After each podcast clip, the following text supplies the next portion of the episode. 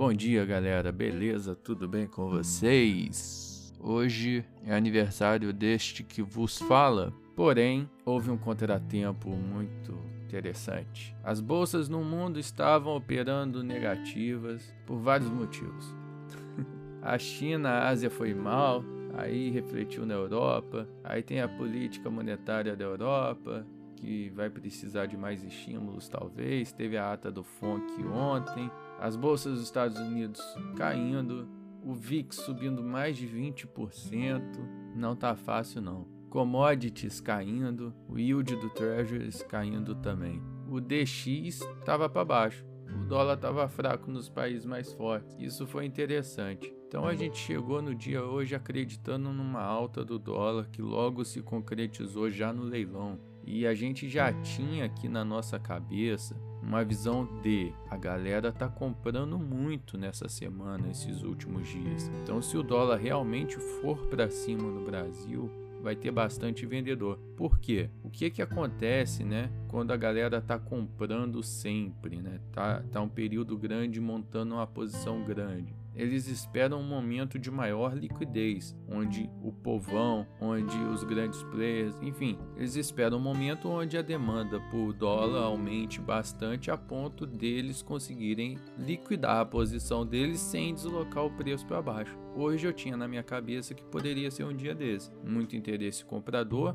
risk off no mundo todo e os players que se posicionaram na compra lá abaixo dos 5 reais poderiam começar a realizar hoje. E realmente teve, teve um movimento de venda aí, pressão vendedora, mas a gente já abriu com gap de alta muito alto e tínhamos compradores também no, no book. O fluxo demonstrava que dava para comprar. E hoje, sendo meu aniversário, né? Eu falei, eu acordei confiante e tudo mais. Falei, hoje eu vou operar na real. Vim pro mercado, mercado bateu para cima. Eu falei, é, tomou para cima. Eu falei, caralho, é compra, mano. e aí me estopou com dois pontinhos. Beleza, respirei. Mercado caiu, não conseguiu perder o 78. XP escorou, teve interesse de compra ali.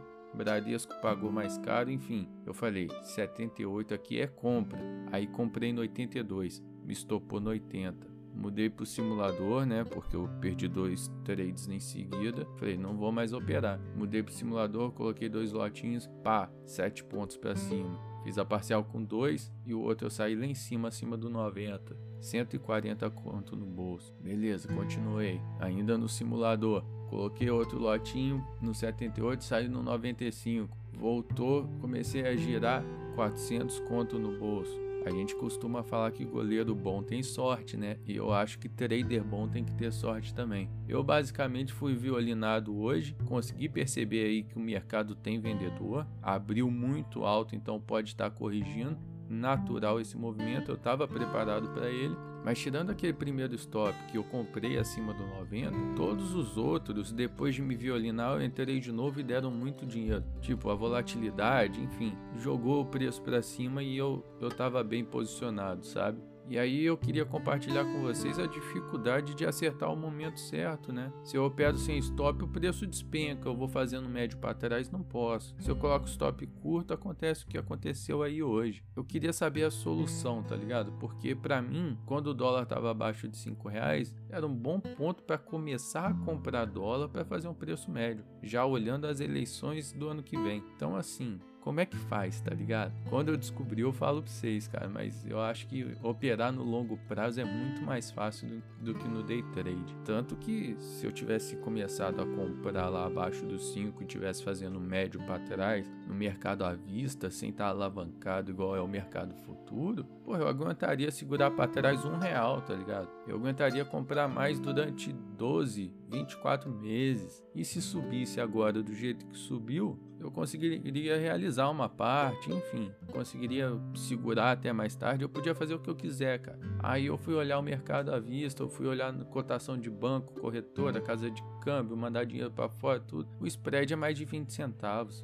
tá ligado? Eles não querem que você faça isso, que você especule com papel moeda. E no futuro, para você especular, para você poder ganhar dinheiro, tem que ser alavancado e tem que ser no day trade. Aí é complicado mesmo. Vamos ver aí se a gente aprende coisas novas. Tô lendo sobre teoria dos jogos, muito interessante. O nome do livro é O Andar do Bêbado fala sobre probabilidades estatísticas, eu estou numa parte que fala sobre jogos. E assim, se você trouxer isso para day trade, é bastante interessante também o, o aprendizado que você pode ter lá, principalmente no que se trata de esperança matemática. Eu estava esperando o dia de hoje, que era direcional, com volatilidade e alto interesse comprador. O dia chegou e eu perdi. Vamos continuar aguardando dias como esse para ver se a gente consegue fazer resultados melhores. Tamo junto, um abraço e falou! thank you